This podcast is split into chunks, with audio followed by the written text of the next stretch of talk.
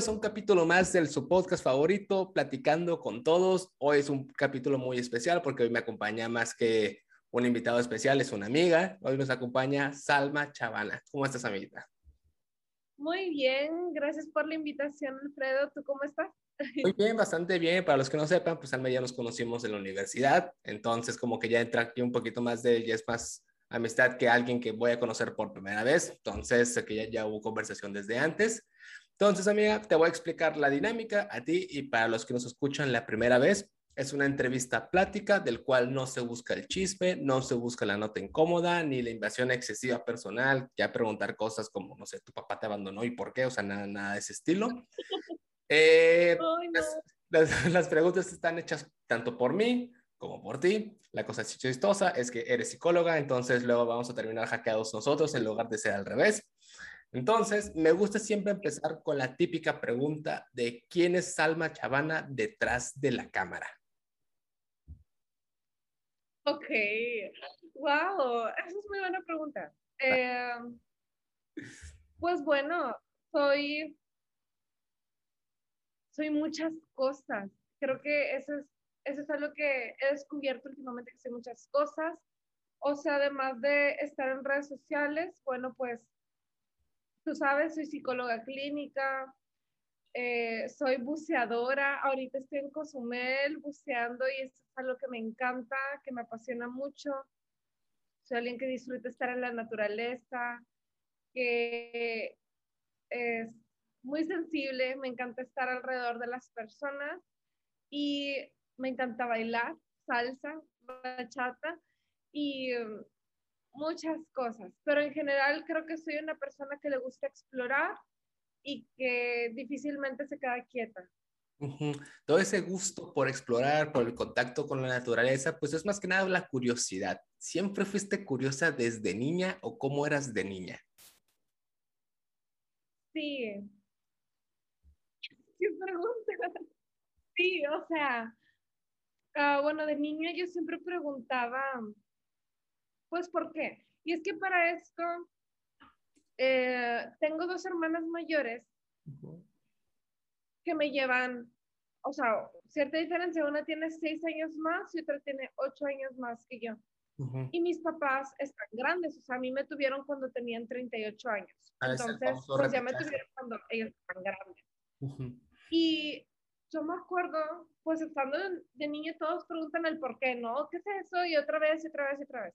Entonces, yo siento que era como esta diferencia de edad significativa con mis papás y con mis hermanas, y que mis papás ya habían hecho el proceso con mis hermanas, este, pues de niñas. Que hubo un punto en donde dieron por hecho que yo ya sabía las cosas o no sé, y entonces fue mucho de mí de ponerme a explorar, o sea, de, no sé, responder a esas preguntas que yo tenía de niña. Este, entonces sí, creo que siempre fui súper curiosa.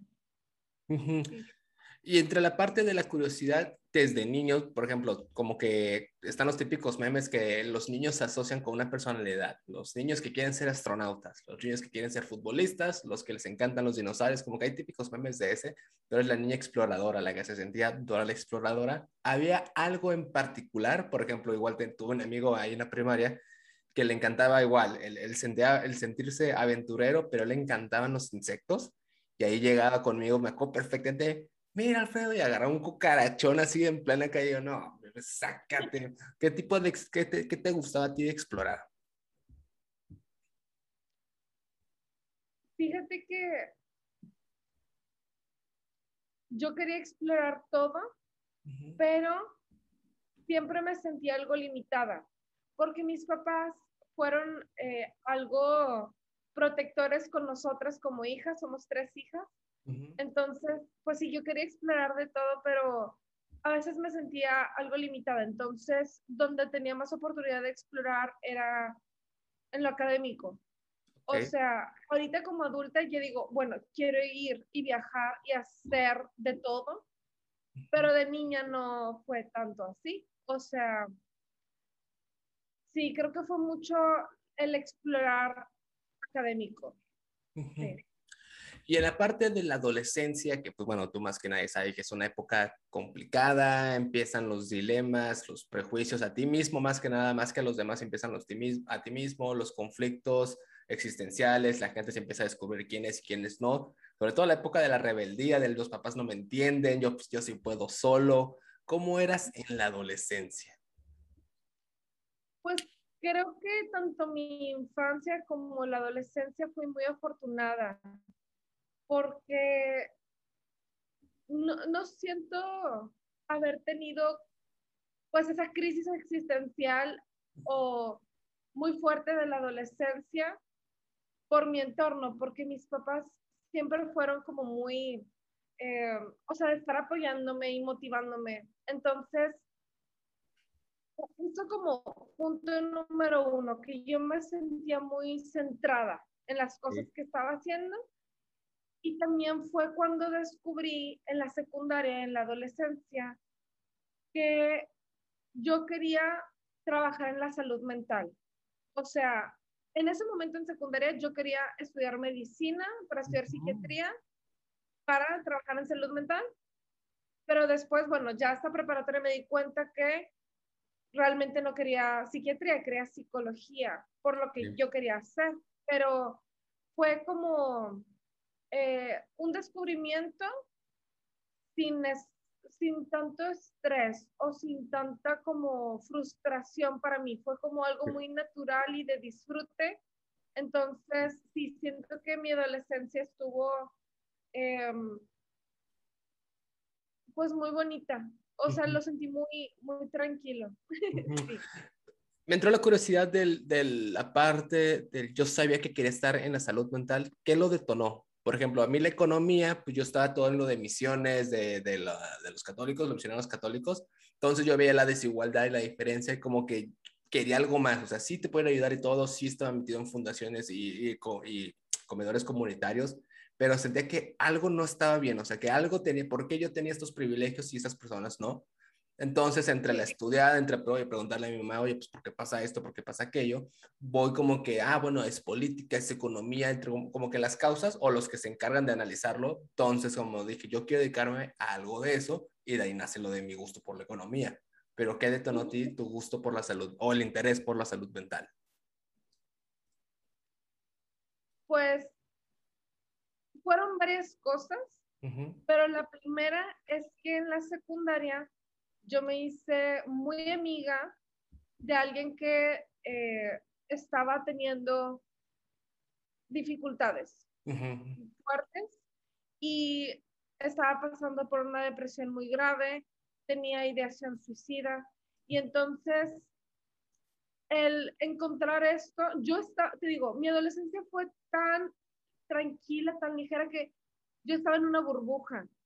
Y entonces el toparme con alguien así y no solamente como a ah, saber que él estaba sufriendo eso, pero el hacerme muy amiga de él, dije, o sea, pues yo tengo que ayudarlo de alguna forma porque él estaba como que muy muy cerrado a no atenderse. O sea, él no quería ir con un psicólogo, no le quería decir a sus papás que estaba sintiendo esto, entonces bueno, en mi mente de 13 años dije, ay, yo voy a... Yo puedo, yo lo resuelvo. sí, yo voy a aprender. Entonces, bueno, eso fue lo que me hizo a mí comenzar a leer sobre psicología. Eh, y después, bueno, comencé a trabajar con niños de casas hogar y fue algo muy similar, que los problemas con los que lidian, el abandono, a mí me, me marcaba mucho este tipo de situaciones o sea, el verlos en esa situación que dije, yo quiero hacer algo al respecto. Entonces, igual, fue como que este amigo que tuve y el poder trabajar con Casas Hogar por varios años estuve como voluntaria, lo que me hizo darme cuenta que yo quería estudiar psicología clínica. Fíjate que ahorita que mencionaste lo de tu amigo ahí en la secundaria con depresión, este podcast es 100% psicología friendly, o sea, y casualmente el 95% o más de mis invitados siempre estuvieron en psicólogo o tuvieron una referencia a como que todos somos conscientes de haber, o sea, la, importancia de la psicología, y tú y yo somos ciencias sociales, entonces hay una relación economía-psicología, el cual ya hay muchos videos que he explicado de ese tema. Entonces, pero me sorprende mucho la parte de la secundaria, como demasiados de adolescentes tuvimos una relación con alguien con depresión o algunos eran los mismos de la depresión. Por ejemplo, entrevisté a Polly Padilla, que es bióloga, y ella era de las que pues, tuve que ir en secreto a, a, terapia porque no le puede decir a mis papás por esta diferencia de generacional, ¿no? De los famosos boomers, que era un súper mega tabú decir, oye, mamá, es que necesito terapia. No, tú no estás loca, que no sé qué, un buen chingadazo se te va a quitar. Y como actualmente ella es el, oye, necesito la terapia, oye, qué padre, te pasó el mío, si quieres, ya está más normalizado. Pero ¿cómo ves tú la importancia del adolescente ahora sí que no sé si es por falta de atención emocional, el conflicto educacional de no es posible que el niño sepa de dónde poner Júpiter en el sistema solar, pero no sepa dónde acomodar sus sentimientos. O sea, ¿cómo ves tú, cuál es el, cuál sientes tú que es la principal causa o carencia del por qué los adolescentes no saben acomodar sus sentimientos? Pues es falta de lenguaje emocional. O sea, el hecho de que estamos tan... Eh, aquí me gusta porque, bueno, me dedico a las dos cosas, ¿no? A los idiomas, al lenguaje y a la psicología. Y como esto que mencionas, Alfredo, es eso, la falta de lenguaje emocional, cómo las personas eh, podemos llegar a tener esta limitación de palabras de decir, bueno, me siento mal. ¿Mal cómo? Me siento triste. A lo mejor y no es solamente triste, me siento decepcionado, me siento frustrado, me siento, ¿cómo te sientes? Entonces, ese es como punto número uno, la limitación en el lenguaje y el no poder clasificarlo, pero pues todo esto viene desde la infancia, ¿no? Y cómo no nos enseñan a hacer esta clasificación, a identificar de dónde viene ese sentimiento y cómo catalogarlo. Y pues una vez que haces esto es más fácil abordarlo, pero pues es como desde niños no, no le dan la importancia a esto es, ay, pues te sientes mal y ya, tómate un tiempo. Pero no se profundicen a ver qué, qué está pasando. Y atendiendo a tu amigo, o es, más que atendiendo, estar para tu amigo, ser el hombro que, o los oídos que, que necesitaba tu amigo, eh, a, lo mejor muchas veces se puede partir desde el, desde el, escuchar, porque éramos adolescentes. O sea, yo igual en, en, justamente en mi secundaria, pues tuve una amiga que lo mismo, tenía una depresión muy grande y yo era pues como, eh, bueno, lo voy a decir abiertamente, es mi exnovia de la secundaria, este, lo cual igual somos muy amigos y todo este, yo andaba con una persona con depresión y no sabíamos cómo tal la magnitud de lo que representaba, ¿no? Pues, eres un adolescente y la mismita, yo lo resuelvo, yo aquí estoy, yo te escucho, pero, y, me abrió mucho la mente porque yo sí fui el güey que dijo, no, yo para qué quiero un psicólogo, siempre fui psicólogo, desde muy niño, este, por temas de ansiedad, pero yo decía, yo no necesito psicólogos, no sirven para nada, solo es gente que, que te habla bonito, pues tengo mis amigos, pero estando con ella como que es un, a ver, ¿qué está pasando? Es que quiero esto, ¿por qué no te estoy? Para mí no tenía lógica, ¿no? Volvemos a lo mismo, adolescentes, ignorancia, pero como que poco a poco vas cambiando el chip y es un, ok, esta cosa va un poquito más seria y hasta que fue, hasta que estábamos adultos, yo seguía con ella, me empezó a plantear las cosas y es el, ok, era más grave de lo que me podías contar, me dijo, es que no sabía decírtelo, o sea, era un sentimiento que no sabía cómo acomodarlo, el por qué me siento así, y me dijo, mis días estaban perfectos contigo, yo llegaba de la escuela y mi día fue hermoso y no sé por qué dije, soy la peor persona que ha existido. Y yo,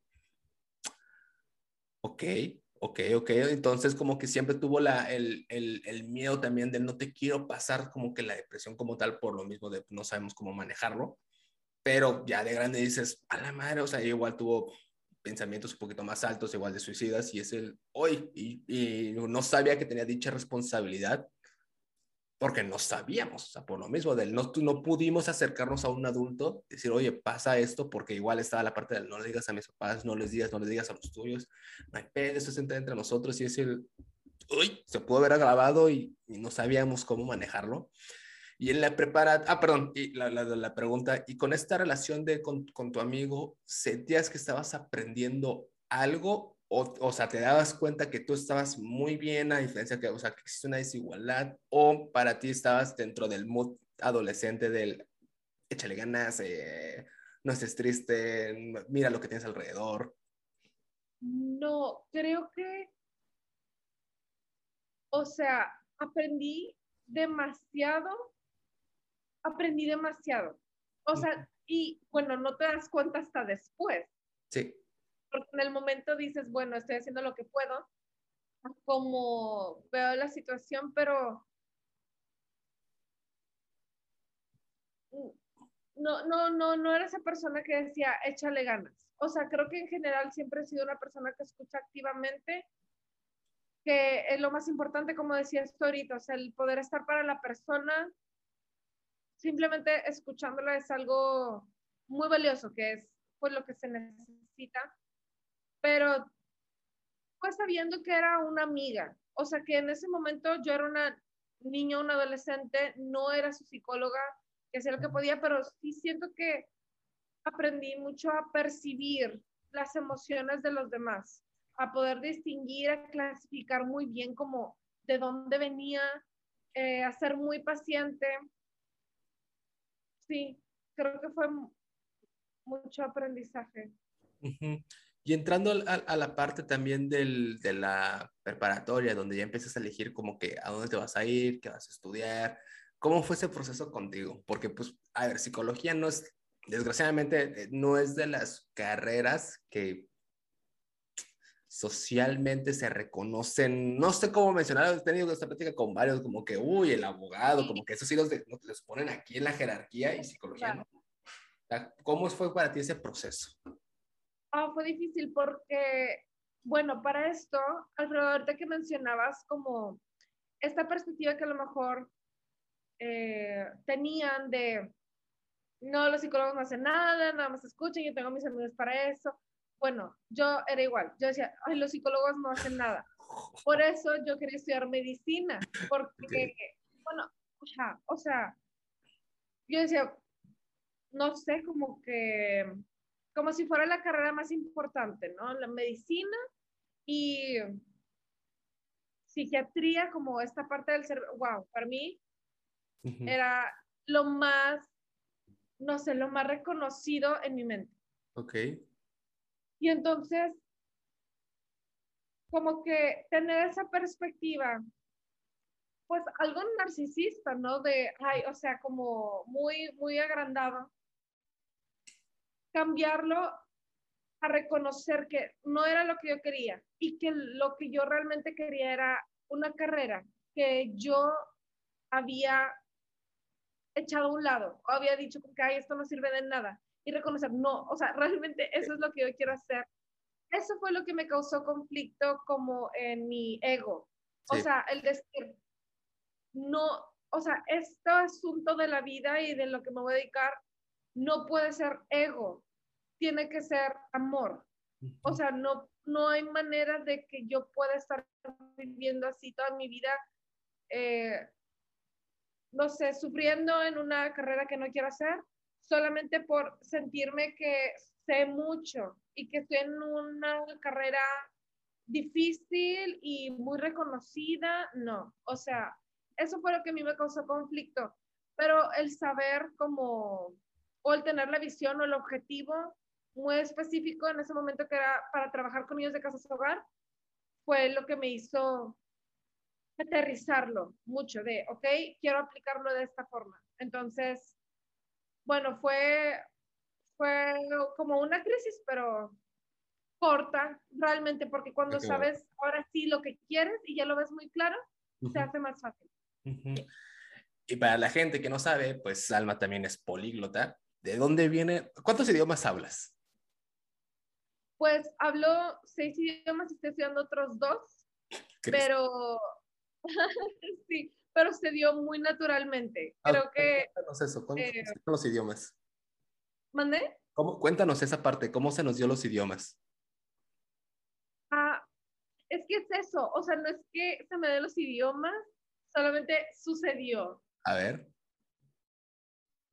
cuando estaba niña comencé a estudiar inglés y luego en la secundaria comencé con alemán.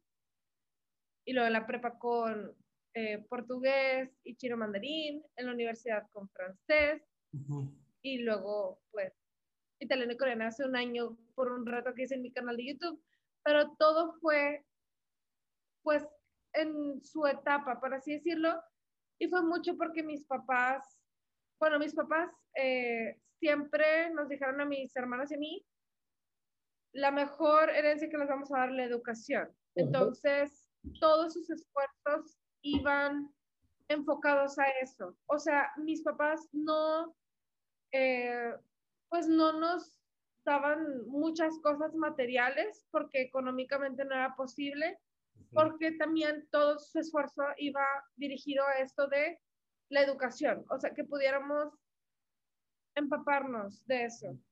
Sí. O sea, empezaste a estudiar múltiples idiomas por temas académicos, ¿no? Porque en la escuela, bueno, todos, o los que tenemos el privilegio de una educación hasta la universitaria, es el inglés. Hay escuelas que sí agregan alemán, lo tuyo fue por, por variación académica. Entonces, ¿qué pensabas conforme ibas a aprender un idioma? No sé si estaba normalizado para ti, porque, por ejemplo, pues para mí siempre fue inglés, hasta que me fue a la Ciudad de México dos años a un seminario, que me metieron en el francés un ratillo, pero es un ok, me adapto, pero ya estaba en la preparatoria, ya, eres un poquito más consciente de, bueno, pues porque toca la escuela. No sé si tú ya sí, estabas consciente de la parte del, oh, ya hablo tres idiomas, o aguas que ya te, ya te hablo cuatro sea, ya, ya, ya dimensionas lo, lo, pues, lo, importante y lo que las puertas que te puede abrir a, hablar varios idiomas. Sí, sí, es verdad. Yo siempre me sentí muy orgullosa de eso. O sea, bueno, principalmente después de el inglés, porque como tú dices, pues si tenemos el privilegio de tener esa educación donde pues vas a clases de inglés y estás en un entorno así, bueno, es algo más regular, que la gente hable inglés. Pero con ese tercer idioma, con alemán, que no me lo daba la escuela, pero yo iba a una escuela por fuera para aprender alemán. Este, bueno, primero sucedió porque mi hermana quería irse de intercambio a Alemania. Esto es importante porque mi hermana fue como la que me guió en todo este camino porque ella habla más idiomas que yo. O sea, solamente no se dedica a enseñarlos, pero ella habla más idiomas que yo.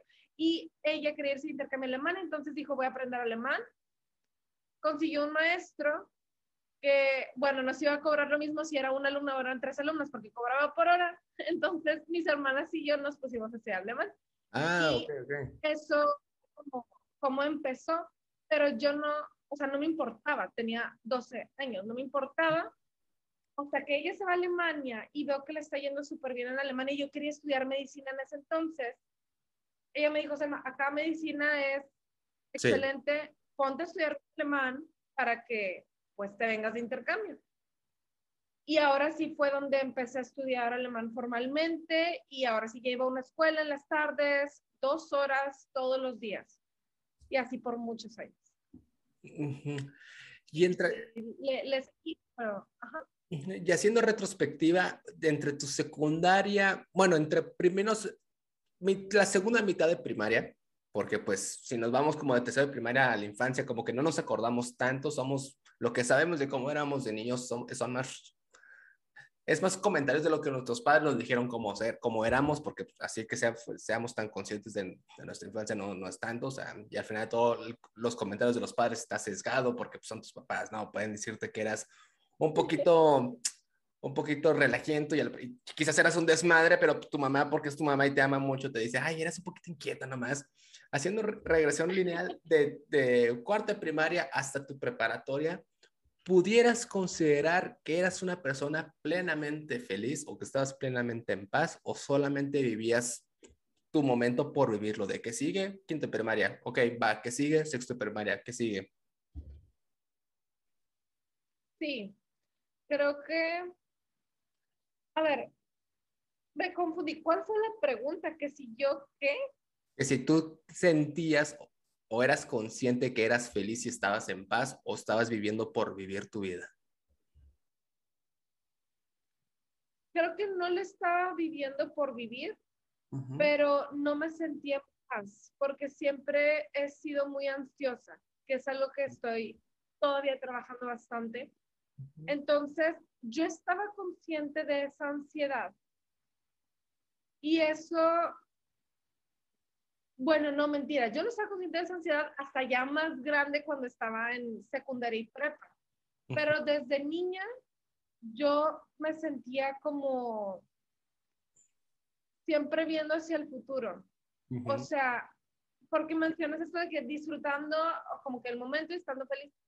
O sea, sí me considero que estaba feliz, pero también con esta ansiedad, siempre viendo hacia el futuro, siempre buscando hacer más, como por ejemplo en la parte académica o en meterme a más actividades o cosas así. Y eh, pues sí, ha sido como que esta mezcla de disfrutar siempre las cosas que estaba haciendo, pero al mismo tiempo con ansiedad y viendo hacia el futuro y buscando hacer más de lo que ya estaba haciendo. Ya mencionaste un punto bien importante de la parte del tenía, o sea, bueno, lo de la parte de la ansiedad, aquí pues coincidimos, este, porque tenías el pendiente de ver hacia el futuro, no sé, quizás estar preparada, y, y, no sé si, lo, si se puede hilar, ahora sí que este es tu área, ¿no? Si se puede hilar con la parte de mis padres, pues lo que más me pueden, la, la mejor herencia y la única herencia que nos pueden dar como tal los padres es la educación. Entonces, no sé si tú misma te, no es auto, bueno, te presionabas porque es lo único que tengo, tengo que salir bien, tengo que aprovechar estos niveles educativos. ¿Por qué? Porque por ende, esto es lo, o sea, ya lo conectamos a la parte del futuro, porque esto es lo único que me va a servir. Te autopresionabas a ti misma o simplemente no eras consciente igual, digo, puedes no estar consciente de la presión, pues, pero ¿crees que se debe a eso tu, tu, tu ansiedad de la parte de tener que a fuerzas salir bien académicamente? Sí, era una autopresión, porque mis papás nunca me dijeron, a ver, ¿cuánto sacaste de calificaciones? Nunca me preguntaron mis calificaciones. O sea, yo les decía, pero ellos nunca me preguntaron mis calificaciones porque, bueno, sabían que me iba bien. Ah, pero sí era esta autopresión. Desde que yo estaba en primaria, me acuerdo, era como, es, sí era algo competitiva de, bueno, ¿quién va a sacar el primer lugar del salón o de la generación? O así como que cada que era eh, cierre del ciclo escolar. Porque luego, por ejemplo, yo sabía que en la secundaria si yo mantenía ese ritmo de sacar primer lugar, primer lugar, en la secundaria daban una beca para entrar a la prepatec. Que para esto, como mi hermana mayor, Melissa, este, es ocho años mayor, bueno, yo había visto cómo ella se había sacado la beca de excelencia para entrar a la prepatec y entonces, eh, bueno, para esto, en contexto, pues para quienes dan esto, el TEC de Monterrey en México es como que súper importante, una escuela muy eh, reconocida y de alto nivel académico. Entonces, en mi mente desde primaria yo estaba viendo estudiar en el TEC, pero para eso yo tenía que conseguir beca. Entonces, siempre fue esa autopresión de, bueno, si quiero estudiar en el TEC voy a tener que esforzarme para poder entrar, porque económicamente no va a ser posible, pero se logró. Se, logró, se logró hasta el final. Pero era una autopresión, es verdad. Y tú sientes que por esa parte de la autopresión, que digo, al final es una determinación muy importante de lo, lo haces con un, lo hiciste, mejor dicho, con un buen fin, pero sientes que fue demasiada presión a costa de algo, o sea, sientes que pudiste haber bajado el nivel un poquillo y aún así llegar al objetivo? ¿O si sientes que sí fue necesario, no me arrepiento, o, sí, o fue la parte del al chile, sí se me fue la mano? Pues no, o sea, creo que estuvo bien, estuvo, creo que estuvo bien, o sea, no me arrepiento de haberlo hecho como lo hice, lo que podía con mi mente de niña o de adolescente, porque bueno, es algo que he disfrutado mucho, porque no solamente era como la parte académica en la escuela, pero pues mi hobby siempre ha sido relacionado a lo académico, por ejemplo, con los idiomas que empecé desde niña, era mi hobby, o sea, como otros niños iban a clases de fútbol en la tarde, bueno, yo me iba a clases de un, un idioma.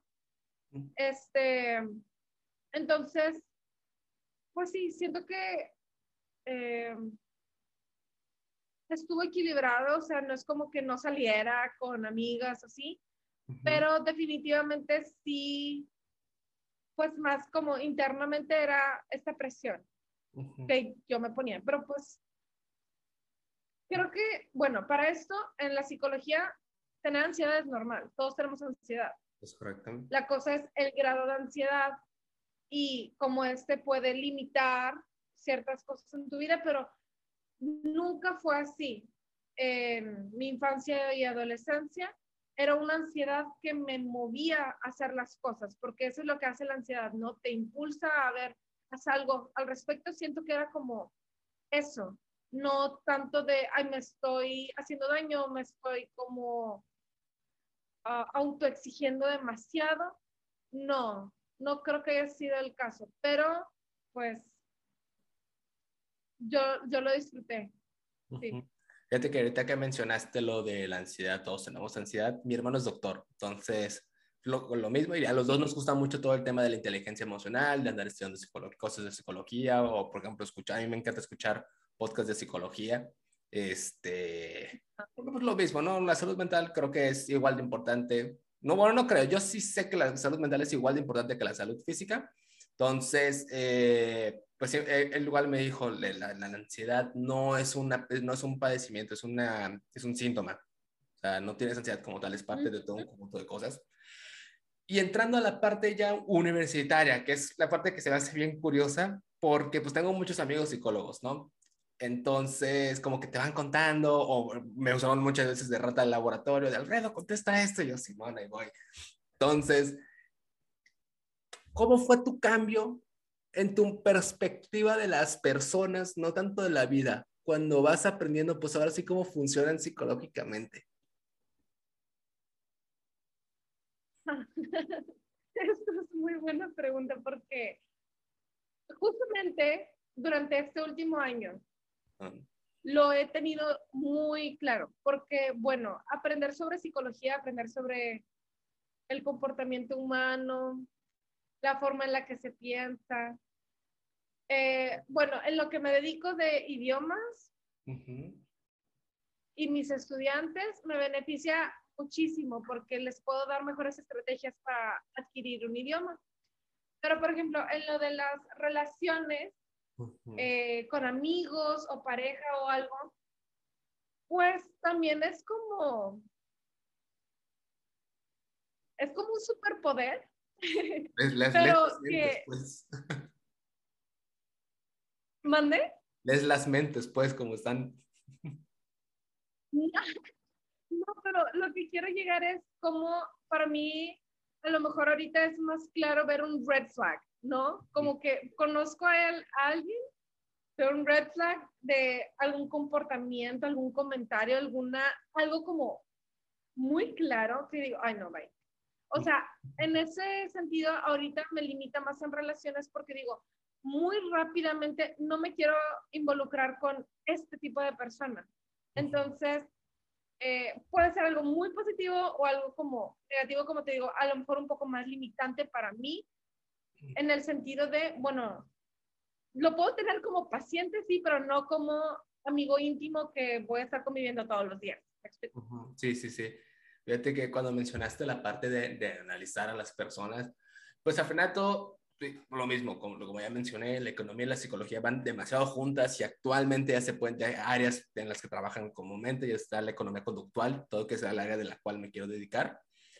Y entrando a la carrera, pues siempre me gustó atender a las personas, al, al, servicio de las personas desde la secundaria, digo, por misiones, por andar este, con fundaciones, en las pláticas y todo eso, pues siempre me gustó el trato a las personas el escucharlas, pero bueno, y entra la típica, ¿no? De, estudiante de economía, de yo voy a salvar el país, yo voy a sacar a todos de pobre.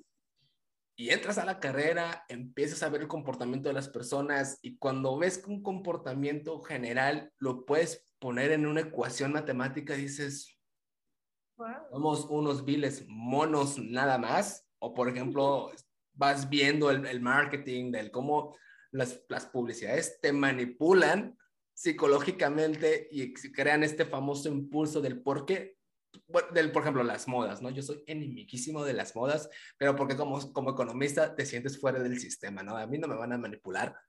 Y ves que una campaña de moda, por ejemplo, los famosos tenis filas que se volvieron de moda, que son los súper gruesos, feos, y dices, güey, ni siquiera los quieres realmente, o sea, sientes o crees que los quieres por llenar un vacío de una aprobación ajena del cual tampoco te importa como tal realmente la, aprobación ajena, es algo que te quieres engañar a ti mismo, pero ¿por qué tienes esa carencia de aprobación? O sea, vete más, más, más, más, más profundo y lo quieres llenar con unos tenis nada más, o sea, dices, güey, pero la gente realmente no entiende por qué tiene ese impulso y económicamente, cuando tú reconoces que quieres un, un, un objeto o bueno, que quieres un objeto, el impulso eléctrico del cerebro tarda más de lo que, o sea, cuando ya lo razonas, esa madre ya estaba desde antes.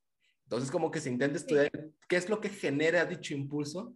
Entonces, el andar estudiando eso dices, ok, es un poquito más complejo y como que me empieza a cambiar la perspectiva y yo soy enemiguísimo, o sea, súper mega enemigo de la gente que, dice, que dice el pobre es pobre porque quiere entonces, como que la tesis y los libros que algún día voy a escribir son con base en eso, ¿no? De los errores psicológicos, económicos que se ha cometido a lo, largo de la historia mundial y particularmente empezando por México, ¿no? Porque pues, son muchos países, vamos a empezar con uno, ¿no? Que es en el que estoy. Entonces, como que siempre, cuando, cuando eran los ensayos de, de la universidad, era, oiga, profe, quiero hacer este, esta tesis y este libro, pues me puedo hacer este ensayo como para empezar a deshebrar. Sí, como que decían, lo leían, sí, Alfredo, va, síguele, síguele, síguele entonces, como que entraba la parte de, por ejemplo, Porfirio Díaz, gente que no es de México, Porfirio Díaz fue un dictador mexicano, del cual duró 32 años en el poder, que benefició mucho económicamente al país, pero a costa de, de, extrema pobreza, entonces como que está la dualidad de fue bueno para económicamente, pero malo para los derechos humanos. Entonces, entra la parte de hasta qué punto Porfirio Díaz estaba chisqueado mentalmente y si hubiera tenido una mejor salud mental, hasta qué punto puede haber ayudado económicamente también y también a las personas, o si, era, o si ese nivel de chisqueado era a costa de, a fuerzas del beneficio de las personas. Entonces, como que vas poniendo contextos históricos en el cual se asemejan, la historia no se repite, gente, pero sí se, tampoco rima, pero bueno, pero sí se asemejan algunos elementos en el cual económicamente y también filosóficamente, Nicolás Maquiavelo lo decía, de el fin justifica los medios, entonces, como que empiezas a analizar las personas del, chale, eres un mal necesario o realmente puedes tener una perspectiva. Entonces, ya no es tan fácil decir, yo voy a sacar a todos de pobres. Es el hasta qué punto psicológicamente te puedo ayudar o económicamente te puedo ayudar y hasta qué punto un tercero es el pedo. O sea, tú estás bien, en ti no hay nada mal. Y yo siempre, siempre he dicho, cuando cuestiono el sistema,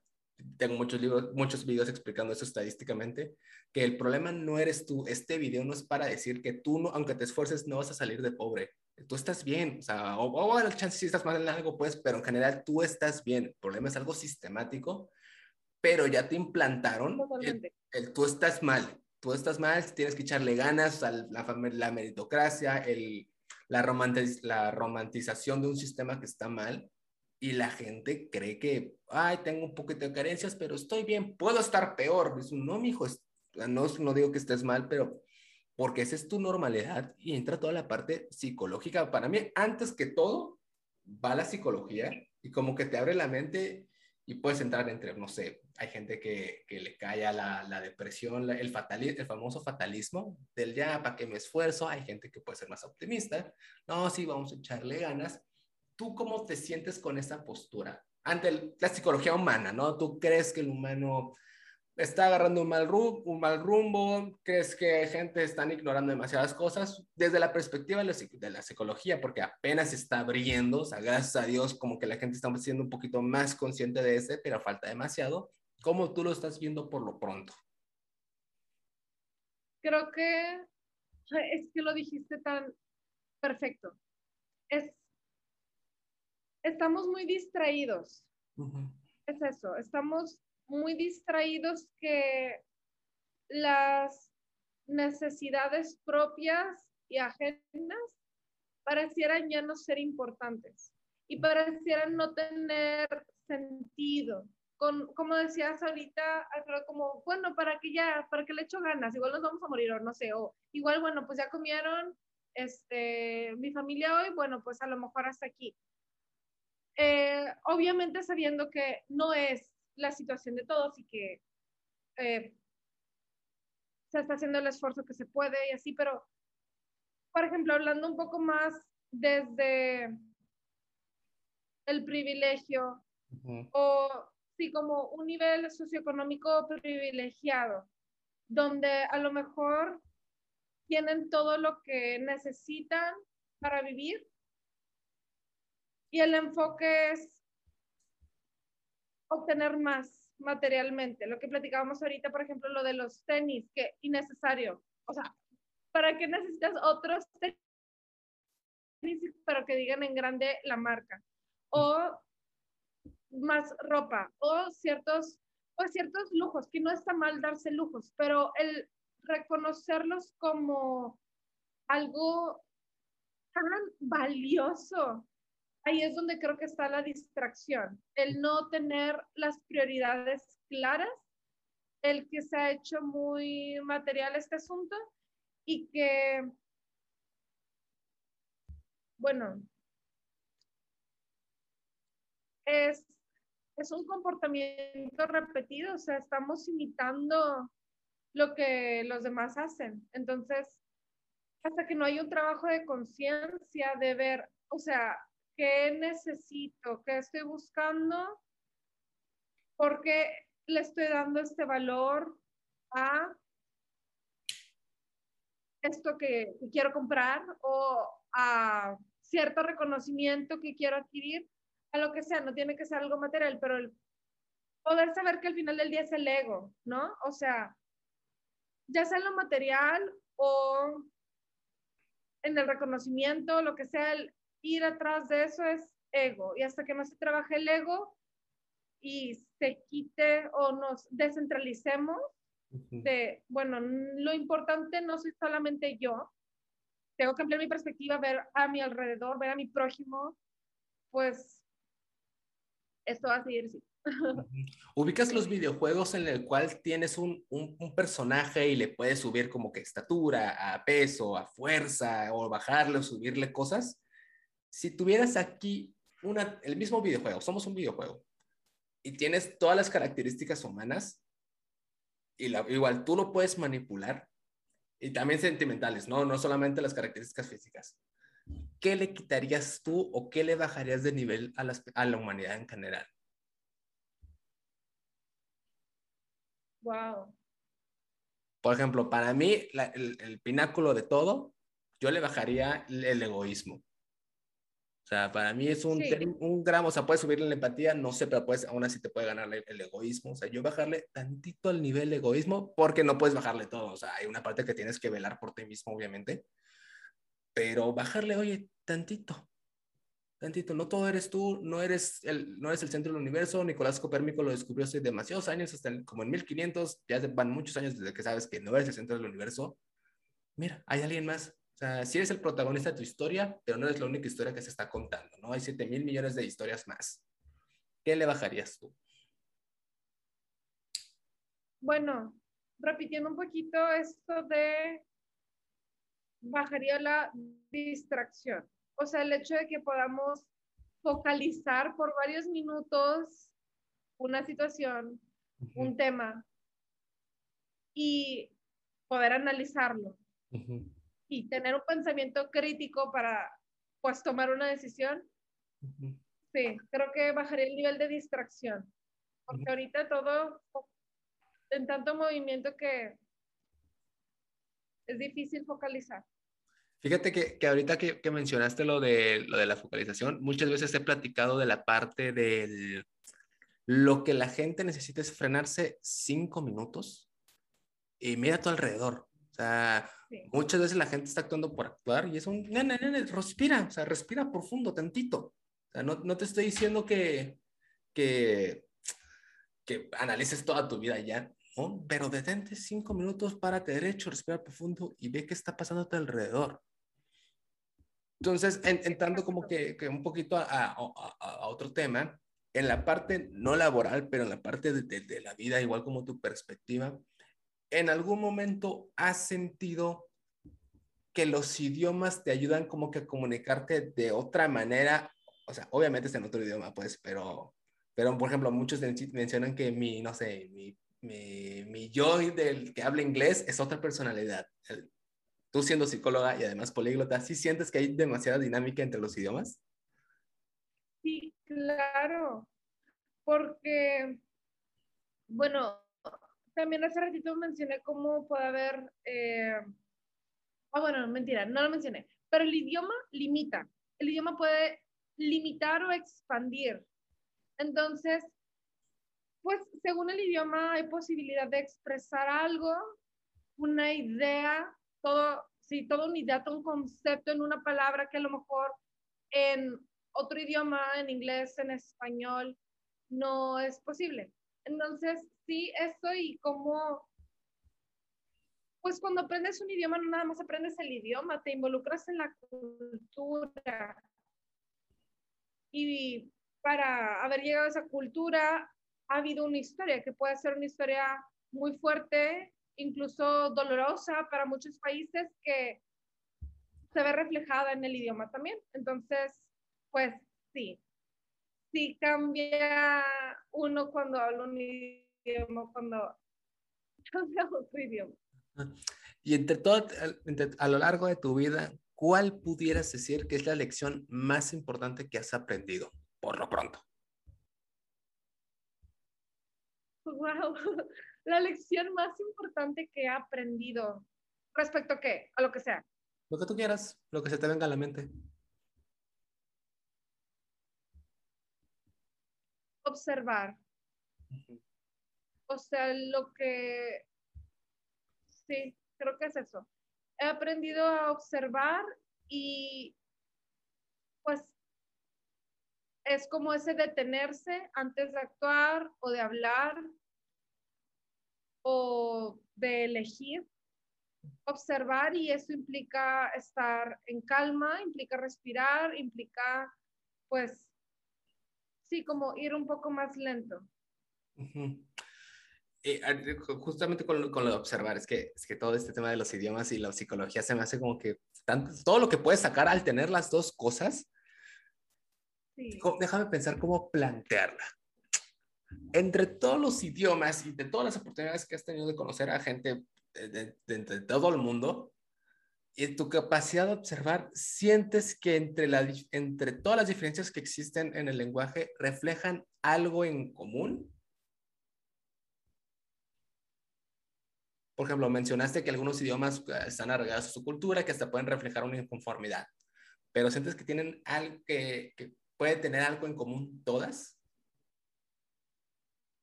Todos los idiomas. Todos los idiomas. Mm.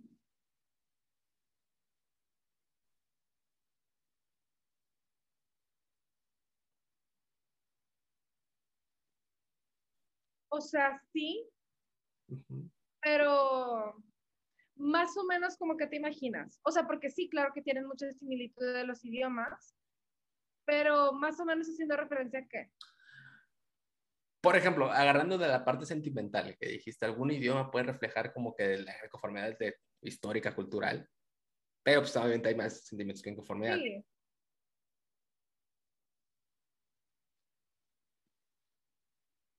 Es que es difícil esa pregunta porque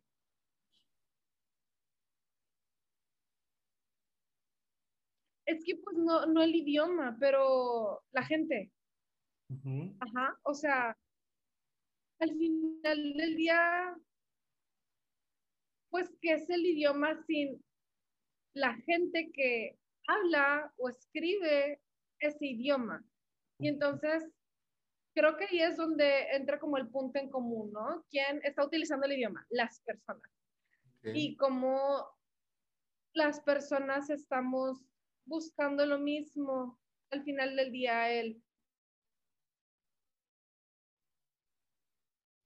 ser felices era más el sentirnos suficientes, eh, satisfechos y realizados.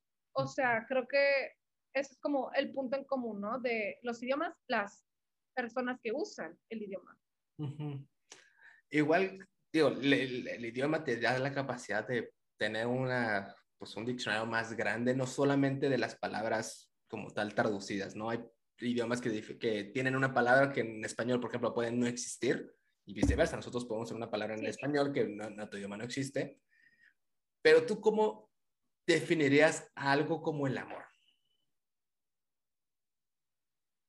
¿Cómo definiría el amor?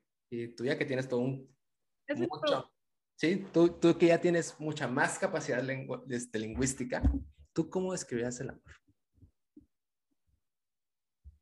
El amor, wow, qué pregunta. Ah, yo definiría el amor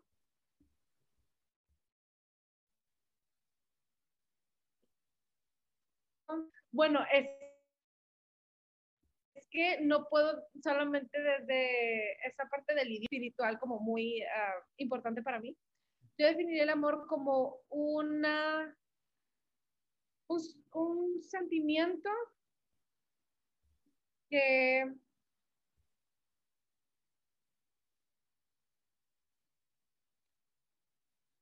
es uh, muy reconfortante, llenador y que se ve expresado cuando conocemos algo o a alguien. Como, o sea, esta parte del que brota a partir del conocimiento, porque no puedes amar algo que no conoces. Entonces, sí, lo, lo, diría así, es como un sentimiento de plenitud hacia algo o alguien que conoce.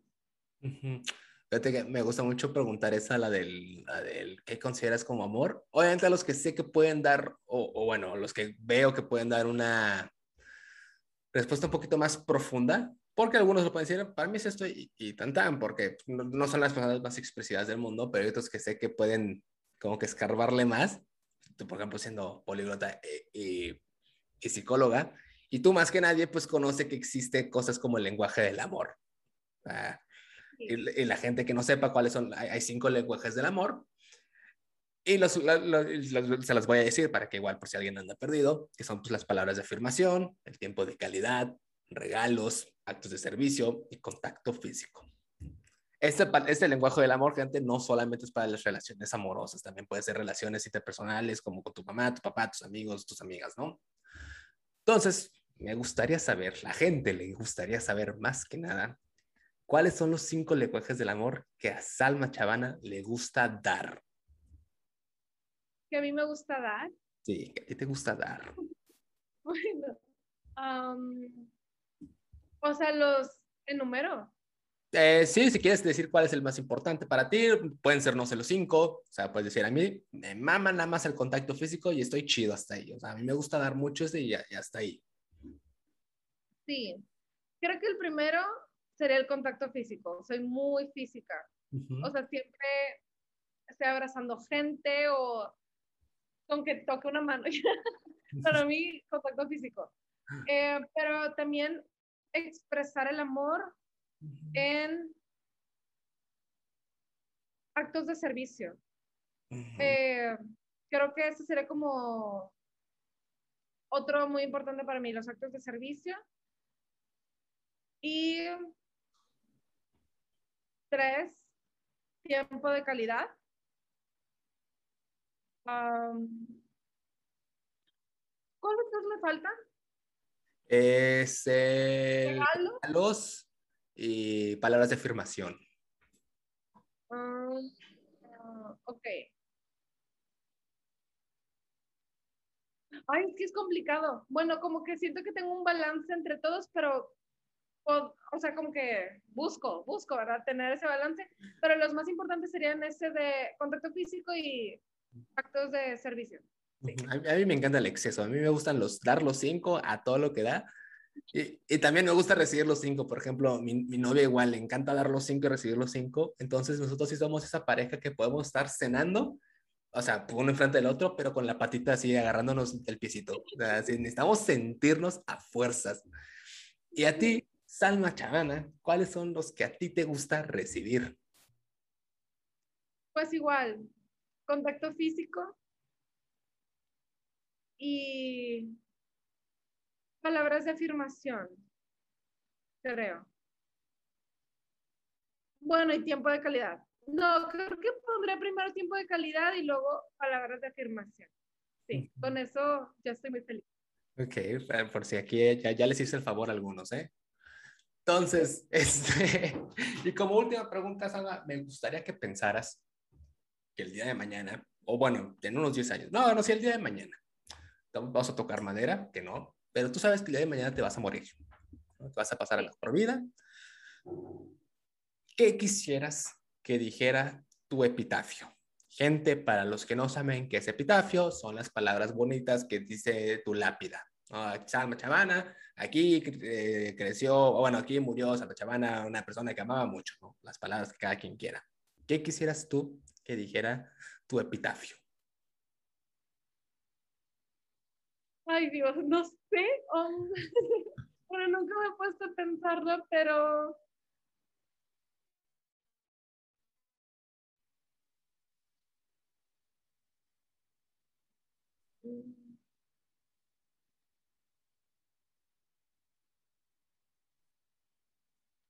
Pues algo respecto a ser valiente, como de, o sea, no, no sé las palabras exactas, pero la idea que me gustaría que expresara es de ser valiente y afrontar miedos o como en mi vida, que pues es algo que estoy haciendo, ¿no? Que espero que así siga haciendo siempre, busco afrontar mis miedos y no conformarme con, con la comodidad. Fíjate que a mí las palabras que yo siempre he dicho, porque a mí me la ponen, esa pregunta me la ponía antes de secundaria en los retiros espirituales, me la ponían decir demasiado, es como que ya me la sé, mi hijo, ya vine a varios, ya me la sé, no hay pedo yo siempre dije el yo quiero que a mí, a mí me mama la canción de a mi manera. se me hace la canción de yo quiero vivir mi vida así, a mi manera. Entonces, yo quiero que mi epitafio diga, al final, Alfredo Velázquez vivió a su manera. O sea, no es como que, ay, el ego, que no me digan qué hacer, no, pero quiero ser yo mismo, no quiero, por ejemplo, entrando lo de la moda, que es un, a mí no me gustan esos tenis, ay, es que es lo que todos usan, me vale más es lo que la gente usa, a mí no me gusta, yo quiero poner lo que a, mí me gusta usar, o sea, obviamente como siendo plenamente consciente, ¿no? Si quiero ir a un restaurante elegante, por, por, más que quiera ir en pijama, si hay una regla de etiqueta, pues ni modo, tienes que poner traje, ¿no? Pero dentro de los parámetros de quiero vivir, hacer las cosas que yo quiero, pero me gusta mucho la diversidad de esa respuesta. Por ejemplo, Brad Welton, que es otro, también psicólogo, le pregunté igual, la, la mismita, de qué pondrías en tu epitafio. Igual como que se quedó pensando y me dijo, mira, yo quiero poner esto porque me acabo, me, lo acabo de sentir. Pensó tanto en qué poner que se le acabó el tiempo. Por el reflejo de a veces nos obsesionamos tanto en, en querer lograr algo que no estás apreciando lo demás que está pasando entonces como que se le vino esa reflexión con, con la frase. Dices, ah, estuvo padre y, queda justamente con la pregunta, entonces un, te vino bien, te cayó, te cayó perfecto. Entonces como que me gusta mucho andar escuchando toda la, la de, de, las respuestas, entonces la tuya igual me gustó muchísimo. Entonces, amiga, de verdad, muchas gracias por pasarte por acá, por darnos tu tiempo, por dejarnos conocerte un poquito más detrás de la cámara. No sé si hay algo más que quieras decir antes de despedirnos. No, Alfredo, pues agradecerte mucho por este momento de conversación. Me encantó, me encantaron tus preguntas. Gracias. Muy existenciales. sí, y pues nos veremos pronto. Nos vemos pronto. Entonces, gente, ya saben, sigan, sigan a Chalma por si quieren a, a, Salma, porque si quieren saber otro idioma. Entonces ya saben todos los idiomas que saben. Ahí están en sus TikToks este, igual consejos rápidos, tienen sus propios cursos. Y pues gente, ya saben, nos vemos en el siguiente capítulo y les mando un besito. Cuídense.